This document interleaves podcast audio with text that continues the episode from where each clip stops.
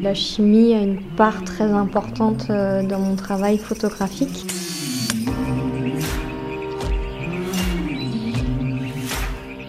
L'île euh, est en train de, disparaître parce que l'île perd de 3 à 4 mètres de côte euh, tous les ans. En fait, c'est une galerie vraiment unique, singulière. On y présente vraiment des, des œuvres et des artistes très particuliers. Ça perturbe, j'aime bien quand ça perturbe un petit peu.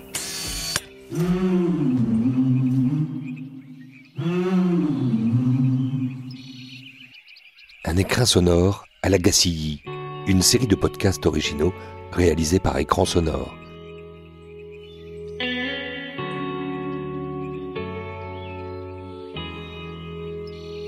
Quatrième et dernière étape à la découverte des trois lauréats du concours Fisheye 2020, Sébastien Leban, Corinne Jourdan, David Barthes.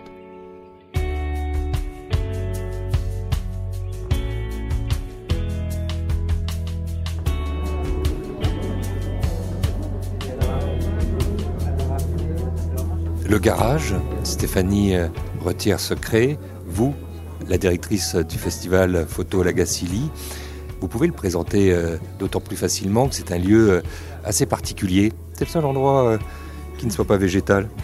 Oui, c'est en fait une galerie vraiment unique. Et ici, c'est la seule friche industrielle de Lagacy, si on peut parler de friche industrielle. Et partout ailleurs, on est ou dans les ruelles du village ou surtout dans les jardins. Ça fait 17 ans, c'est la 17e édition, cette édition de l'impossible, celle que vous avez réussi à mettre debout. Aujourd'hui, 17e édition, en chiffres, c'est eh bien, en nombre d'expositions, on est à, 19 projets.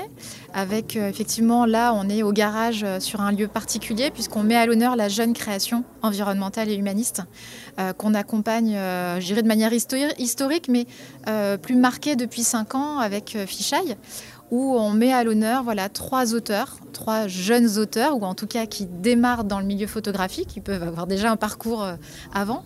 Euh, et, donc là, cette année, on présente les travaux de Colline Jourdan, Sébastien Leban et David Barthes. Mais on avait aussi encore un peu de place pour euh, présenter les œuvres des artistes qu'on a accompagnés par le passé. Donc on a une salle dédiée, vraiment rétrospective, de tous les jeunes artistes qui maintenant ont fait un petit bout de chemin. Et voilà, on est très heureux finalement qu'ils soient aussi présentés à l'Agassi cet été petit exercice. On présente rapidement euh, les travaux de chacun. Alors on a euh, Colline Jourdan, euh, qui est une photographe qui s'interroge à la fois sur une photographie, mais aussi sa relation à l'environnement, bien sûr, mais aussi dans une démarche presque scientifique. Et Colline, elle est partie sur les rives du fleuve Rouge en Espagne, un fleuve qui a été pollué et contaminé, et elle travaille son développement photographique à partir de cette eau contaminée. David Barthes, lui, est parti euh, sur le barrage des Trois Gorges en Chine, euh, qui bien sûr pose euh, la question du drame écologique derrière cette construction, et aussi d'une écriture à partir de documents, d'archives. il ponctue son voyage photographique de collecte et qu'il réintègre à son œuvre. Le troisième auteur, Sébastien Leban, est dans une, euh, une approche plus photojournalistique euh, et lui travaille énormément avec la presse. Et Sébastien euh, est parti sur l'île de Tangier, aux États-Unis, qui est une île menacée, de toute façon condamnée. Et sa population, qui historiquement est climato-sceptique, est aussi dans une démarche de soutien aux républicains et notamment à la candidature de Trump, dans une, aussi une, une foi profonde et qui ne veut pas reconnaître la réalité, ne veut pas euh, euh, se faire une raison à son sort qui est inélectable.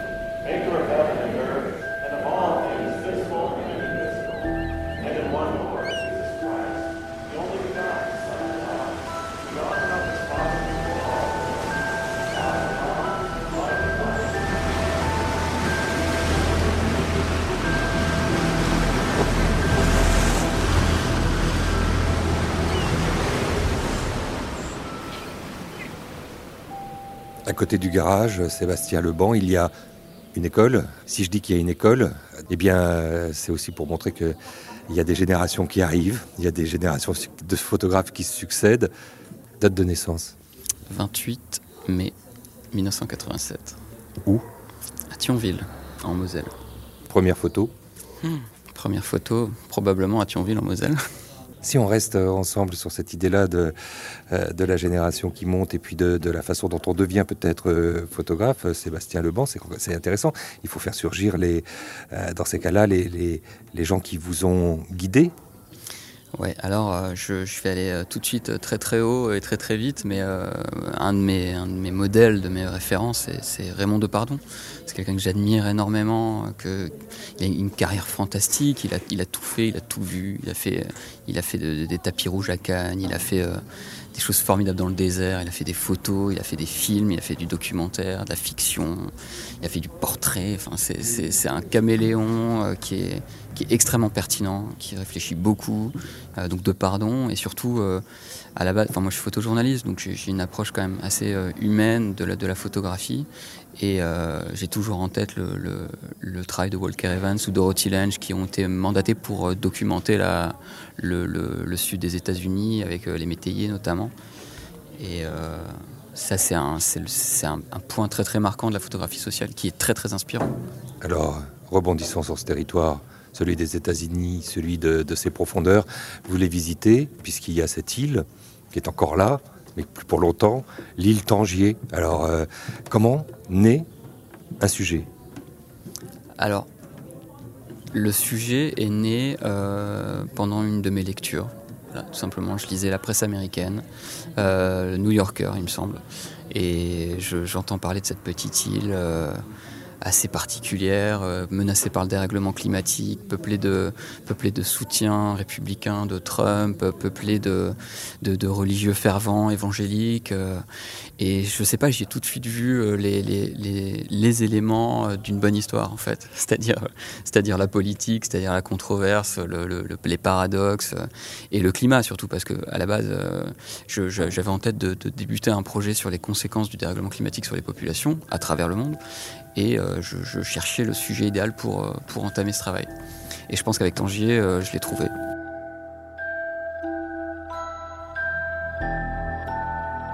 You know, in 1928, they had a magazine cover, a major magazine, talking about global cooling. And it is. It's probably getting a little bit warmer. And then in a number of years or decades, it'll get a little bit cooler. But to think that you can't use hairspray in your bathroom because it's going to destroy the ozone, I mean, it's called give me a break.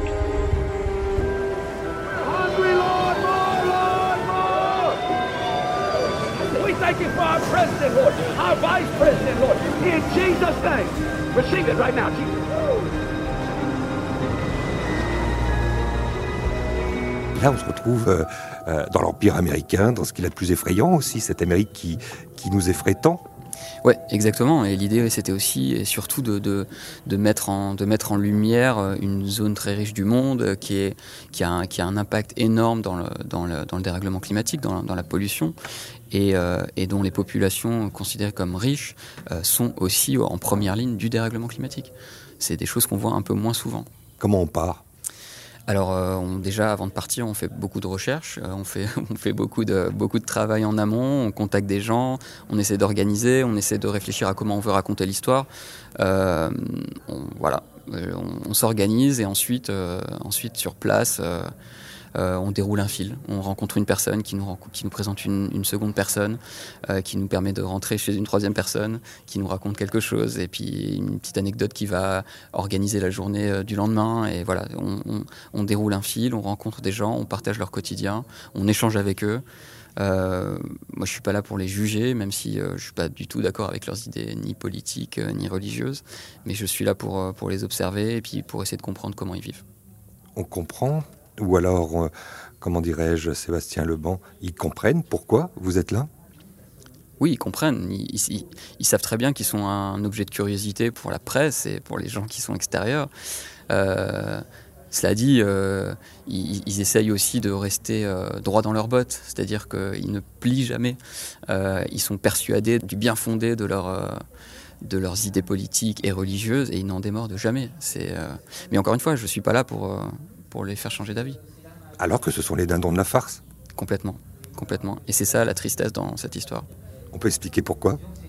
Parce que, euh, parce que l'île est en train de, disparaître, parce que l'île perd euh, 3 à 4 mètres de côte euh, tous les ans, euh, parce qu'elle est située, située dans la baie de Chesapeake, à 160 km de Washington DC, Et c'est une zone dans laquelle les eaux montent environ deux fois plus vite que sur le reste de la planète.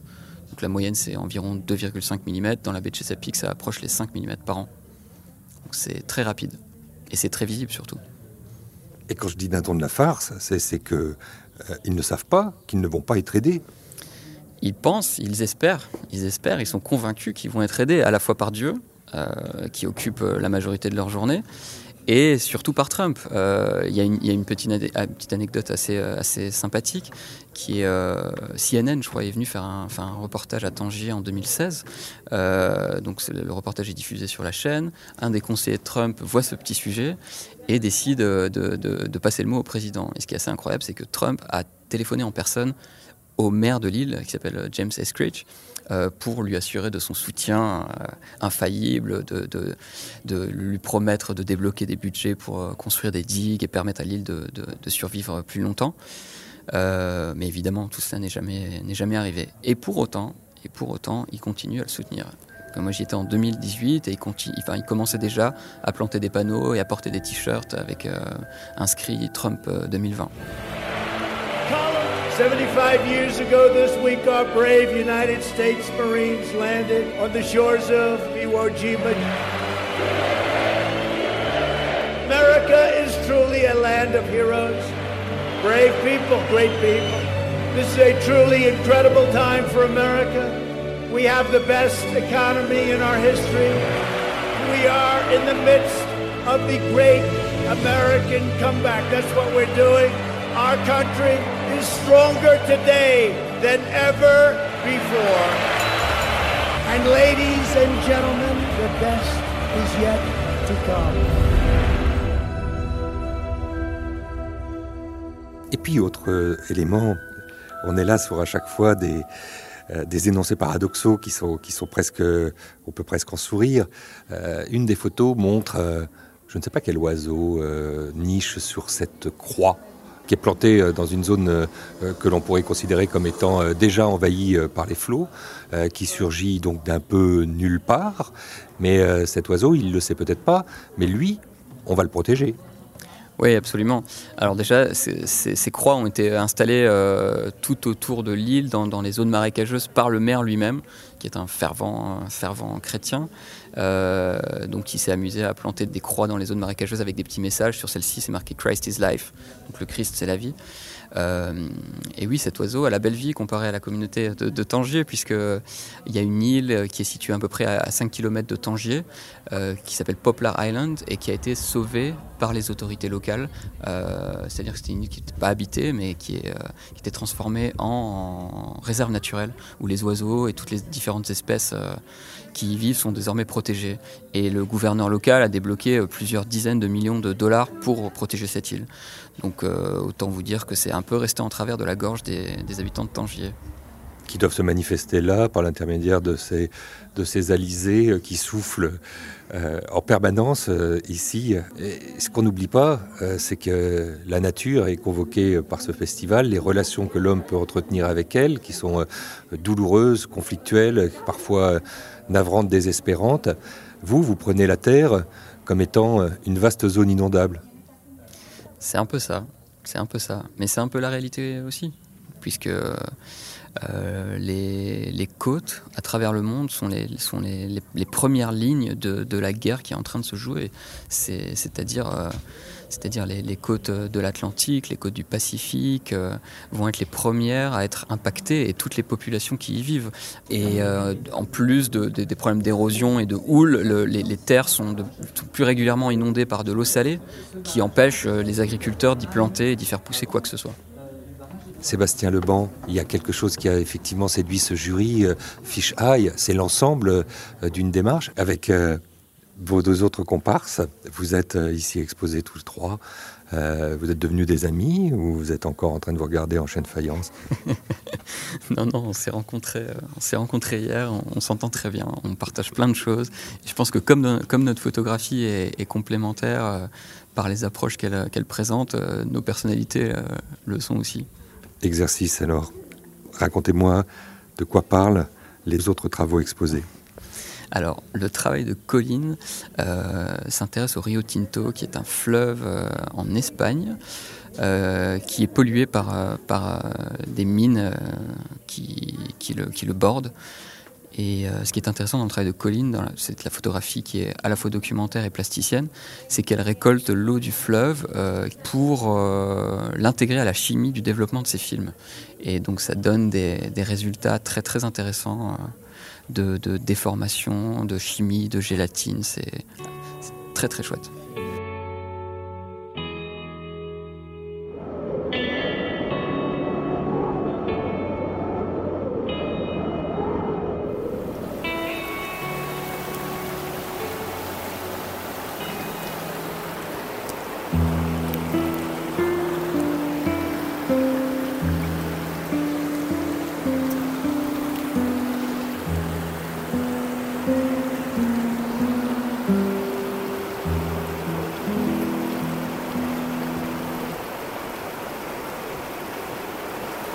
Vent s'est levé.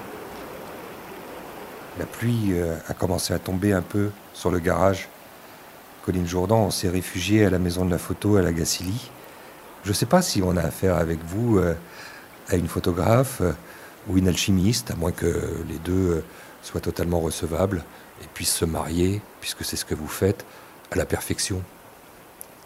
C'est vrai que la chimie a une part très importante euh, dans mon travail photographique. En tout cas, c'est le moyen pour moi avec lequel j'arrive à dialoguer en fait avec le paysage. C'est que euh, je vais faire euh, dialoguer des éléments prélevés dans ce paysage avec la chimie photographique, de vraiment avoir ce corps à corps entre entre eau de fleuve, eau polluée, eau contaminée avec euh, cette chimie photographique et du coup intervenir dans le euh, médium même d'écriture de l'image au moment vraiment du début de l'apparition de l'image. Comment on fait pour rendre la chose non pas plus poétique mais moins technique? En gros, votre objet, ce Rio Tinto, là-bas, non loin d'ici, de l'autre côté des Pyrénées, en Espagne, c'est effectivement un fleuve pollué.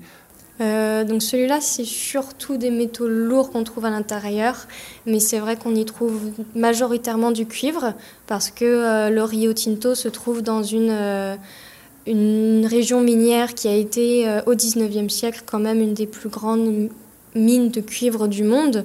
Et donc ce cuivre et en même temps ce, fer, ce plomb, cet aluminium, parce que quand on trouve un métal rare, un métal lourd, on en trouve souvent plusieurs, sont venus euh, vraiment euh, façonner le paysage, ont imprégné l'eau du fleuve, en ont jusqu'à changer même sa couleur. Il est devenu vraiment d'un rouge vif, un rouge profond. Et du coup, euh, grâce à ça, Enfin voilà, ce, euh, ce, fleuve a pris une identité forte dans ce paysage. Et, euh, et en plus d'être rouge, il est d'une extrême acidité. Il a un pH de 2,4. Rien ne peut survivre dans ce fleuve, hormis une petite algue qui est la seule à pouvoir survivre. Mais sinon, je n'y ai vu aucun poisson, aucun végétaux autour sur ces berges. Il n'y a vraiment euh, qu'un seul habitant de ce fleuve. Et du coup, j'ai beaucoup, enfin, j'ai beaucoup voulu travailler avec ce, ce fleuve-là et de voir comment est-ce que photographiquement on pouvait euh, travailler avec lui et pas que sur lui.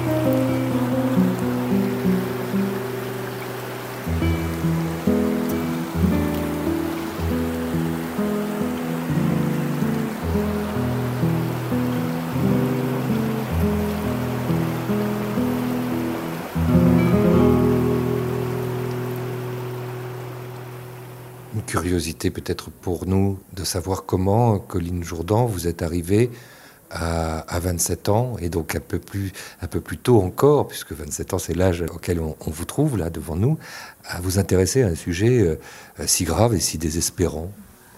J'ai toujours euh, eu un intérêt vraiment pour la question environnementale, avec euh, cet intérêt tout particulier de l'intoxication de nos territoires. Moi, ce qui euh, me révolte aussi, parce que ça part d'une révolte personnelle, c'est vraiment ce toxique qui est présent partout de manière plus ou moins visible, et le fait qu'il y ait beaucoup de lobbies aussi derrière qui essayent de le rendre encore moins visible qu'il ne l'est déjà.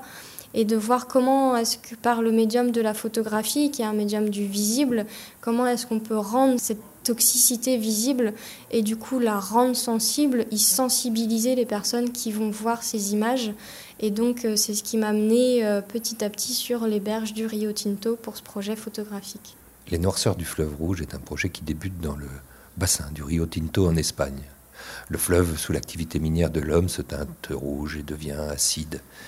Pour en rendre compte, je redouble le processus de révélation photographique par l'ajout d'eau du fleuve lors du développement de la pellicule. On a vu euh, des photographes contemporains, dont un photographe chinois euh, très connu, qui lui travaillait avec son sang. Oui, c'est vrai que euh, y a, je trouve très intéressant dans cette volonté de justement de modifier l'eau au moment du, du développement par l'ajout d'autres choses. Donc cet autre artiste travaille avec son propre corps. Moi, je trouvais plus intéressant de permettre un dialogue en fait avec le paysage, c'est-à-dire que le paysage ne soit plus seulement le sujet de la photographie, mais aussi soit actif dans cette photographie, c'est-à-dire que en rajoutant l'eau au moment du développement de l'image, lui-même va pouvoir avoir une action sur sa propre présentation et ainsi ne plus seulement être passif et vraiment devenir l'acteur de, euh, de la création du paysage. Que devient la photo? Autre chose? La photo devient parfois euh, euh, une œuvre presque plus assimilable à, un tableau de l'art plastique? C'est une approche plasticienne qu'on pourrait qualifier de plus plasticienne de la photographie. Ces photographies euh, sont à la limite du visible. Le paysage est vraiment en, train de survivre. En fait, il essaye de survivre à l'action de ce fleuve sur, euh, sur la pellicule. Donc il y a vraiment aussi une performance du paysage contre la disparition. C'est ça aussi qui m'intéressait sur euh, cette volonté de travailler avec le fleuve, c'est de voir comment est-ce qu'ensemble on peut créer une autre image de son territoire, une image qui permette aussi de raconter toute la contamination, toute la toxicité qui n'est pas visible, mais qui néanmoins continue de façonner le paysage et de faire partir, de faire là aussi disparaître la biodiversité qui l'entoure. Et, euh, voilà, d'avoir vraiment une image qui soit dans la résistance face à la disparition.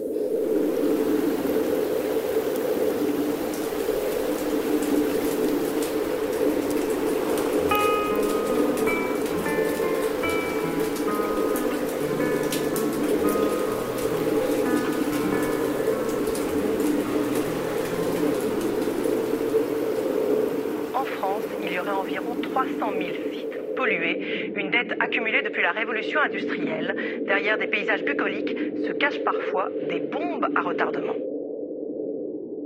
Et si la photo était un acte de résistance? La photo est un acte de résistance, la photo est un acte politique et je pense que c'est euh, un médium qui pour moi a toute sa place aujourd'hui dans les actes de résistance et aussi dans les actes de révolution.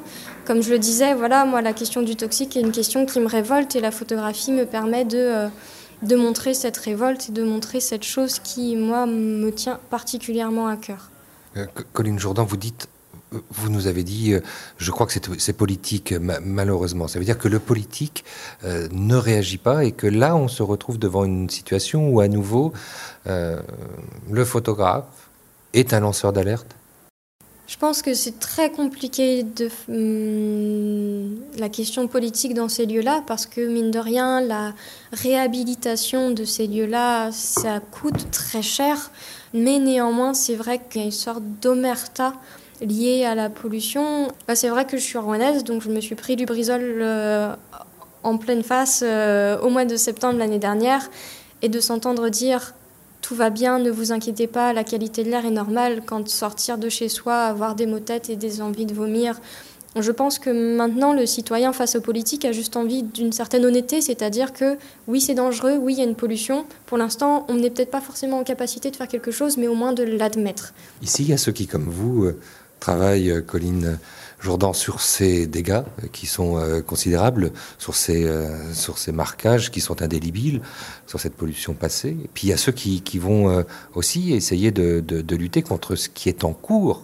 comment vous, vous, vous évaluez votre complémentarité qui se retrouve là sur ces murs finalement des lauréats du concours Fish Eye? Bah, Je pense qu'il y a cette, importance de la temporalité, c'est-à-dire quelque chose qui est à la fois passé, qui ancré dans un passé, un présent et un futur. C'est-à-dire qu'il euh, y a des choses comme moi, avec les mines, qui sont faites dans le passé, mais qui continuent d'avoir des conséquences maintenant et qui vont continuer d'avoir des conséquences. Et à quel moment, en fait, on arrête, on essaye un petit peu de sensibiliser à ces questions-là en ayant des travaux voilà, qui, euh, qui s'intéressent à d'autres temporalités. De l'autre côté, des murs, vous êtes au milieu, vous, euh, dans cet espace du garage, Colline Jourdan, il y a le monumental barrage des Trois Gorges par euh, David Barthes.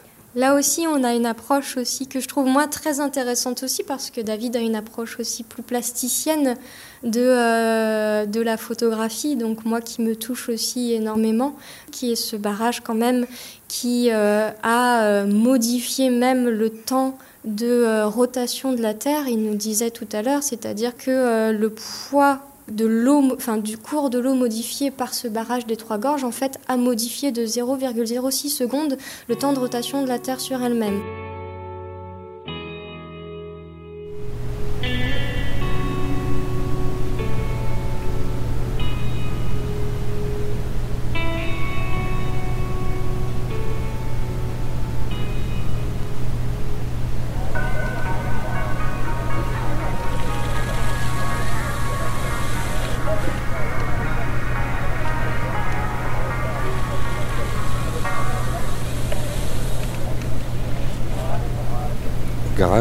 Il y a d'espace que vous, David Barthes, partagez avec euh, les deux autres lauréats du prix euh, Fish Eye. Enfin, quand je dis lauréat, je me trompe Disons que je crois qu'il cherchait euh, trois, trois écritures assez différentes.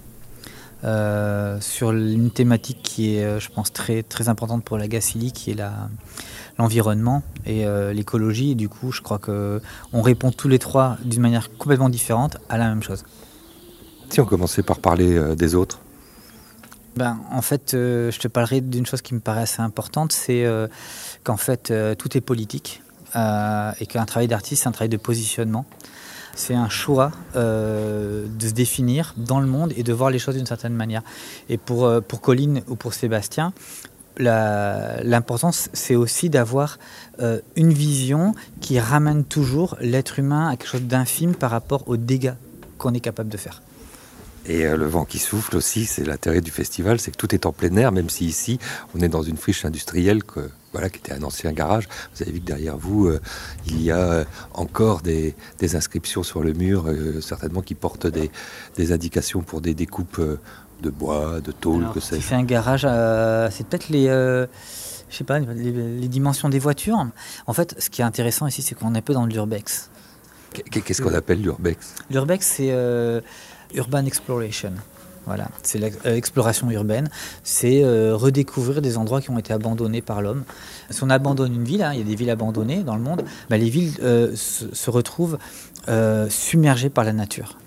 Puisque vous évoquez, euh, David Barthes, euh, ces villes qui peuvent disparaître quand on s'en occupe plus, il y en a une qui vous a intéressé de situation, c'est quand on fait disparaître des paysages entiers, quand on les engloutit sous les flots. Je veux parler de ce travail que vous avez fait euh, avec le barrage des Trois Gorges en Chine. Alors tout à fait. En fait, ce qui était intéressant avec le barrage des Trois Gorges, c'est que ça remontait l'eau du Yangtze, qui est le troisième plus grand fleuve au monde et le plus grand fleuve de Chine. Enfin, ça, ça fait un énorme bassin de rétention d'eau qui maintenant a fait disparaître euh, tout ce qu'il y avait dessous à cet endroit-là, c'est-à-dire euh, plus d'un million de personnes, 1600 villages, et on, a, on se retrouve euh, avec, avec un paysage qui a totalement changé, une biodiversité qui s'est pas mal appauvrie, et surtout bah, la population elle a été déplacée, et tout ce qu'il y avait dans cette vallée-là, qui était 30% de l'agriculture quand même chinoise, pour pouvoir nourrir la population, a disparu et maintenant on se retrouve à. Enfin, les Chinois ont de reporter leur agriculture dans les greniers en Afrique.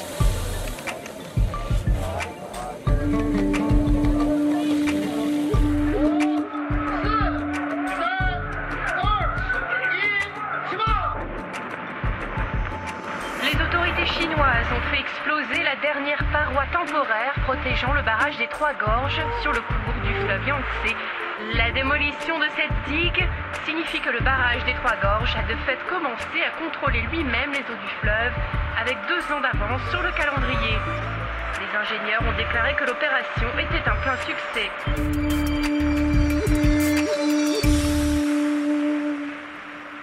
Comment s'exerce votre regard, celui du photographe?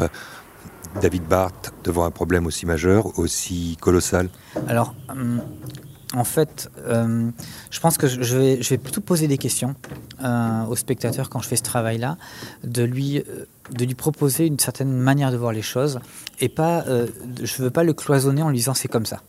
Ce que je veux, c'est essayer d'ouvrir un petit peu plus les, euh, les esprits en, en posant des questions sur, par exemple, quel est le, le rapprochement que je peux faire entre la propagande qu'il y avait avant, la propagande chinoise, qui était euh, euh, il fallait être un bon travailleur, c'était euh, c'était les stars de l'époque, c'était les super-héros chinois en fait.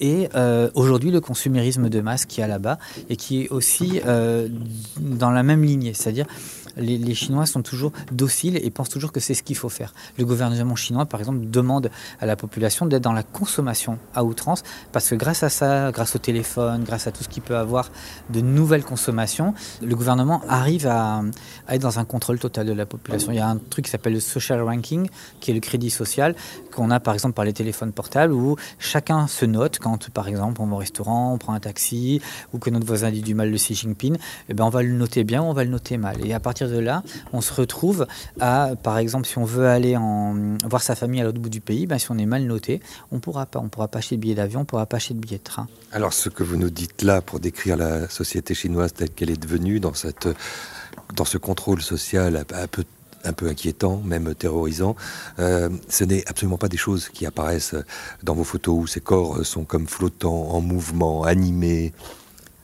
C'est plutôt un entre-deux. Parce qu'il y a quand même. C'est une très grande ambivalence. Euh, Il y a aussi une où, par exemple, ce sont des, gens qui téléphonent, euh, qui braquent leur téléphone dans le ciel pour. euh, en fait, ils sont en train de photographier le pic de la déesse. Pic de la déesse, c'est assez rigolo. Ça vient d'un ballet qui était dans les années 70. C'est un ballet de propagande chinoise qui était fait pour le gouvernement à l'époque. Et il l'avait filmé, je crois, à l'époque. Et j'ai retrouvé certaines images, enfin, dans, un des musées. Et j'ai voulu réintégrer ces images dans le paysage contemporain pour montrer que finalement on n'a pas changé, on est toujours dans... euh, euh, Aujourd'hui on est dans la propagande de, la consommation des téléphones portables, euh, de Netflix, tout ça, et qu'avant il y avait aussi cette propagande-là qui était plus directe, et du coup maintenant nous avec le recul on se dit ben non c'était pas bien, et on n'a pas encore le re- propre recul sur la 5G, on n'a pas le propre recul sur ce qu'on pourrait avoir sur les téléphones portables, à travers la consommation, à travers le, le- la, euh, la propagande, je me pose ces questions-là.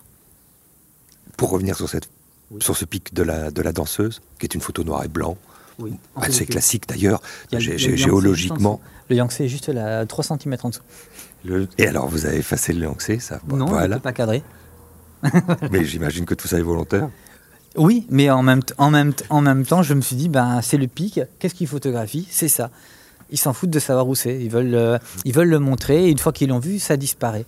Et vous leur offrez une danseuse? Et moi, je leur mets la danseuse par-dessus parce que je trouve ça intéressant de, de délocaliser les choses aussi euh, et de sortir de, du classique. En fait, c'est, euh, ça perturbe, j'aime bien quand ça perturbe un petit peu. Ce serait ça une des définitions de, de la photographie telle que vous la pratiquez? Ah, ça serait une définition de la vie entière, je crois pas que de la photo.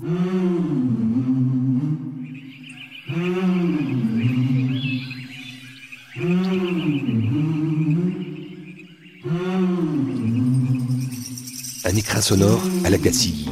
Fin de notre quatrième et dernière étape d'un voyage sonore dans la 17e édition du festival photo La Gacilly, ouvert au public jusqu'au 31 octobre 2020 pour une promenade en toute sécurité au milieu des 18 expositions de l'édition Viva Latina et ses 600 photographies grand format, sauvées des eaux troubles d'un virus pernicieux. La visite est gratuite et a un sens. Pour toute information, rendez-vous sur le site festivalphotolagacilly.com. Sur toutes les bonnes plateformes de podcast, vous pouvez nous retrouver Apple ou Google Podcast, Spotify ou Deezer et tous les agrégateurs. Vous pouvez aussi vous abonner, c'est gratuit. Faites circuler et partager. Un seul espoir en cette fin de parcours réalisé par le studio Écran Sonore, qu'aucun vent contraire ne nous empêche toutes et tous de nous retrouver sous les chaînes centenaires de la l'an prochain. Pour la 18e édition. Merci à toute l'équipe de ce festival unique de nous avoir accueillis en leur sein pour entamer notre gacilisation du monde.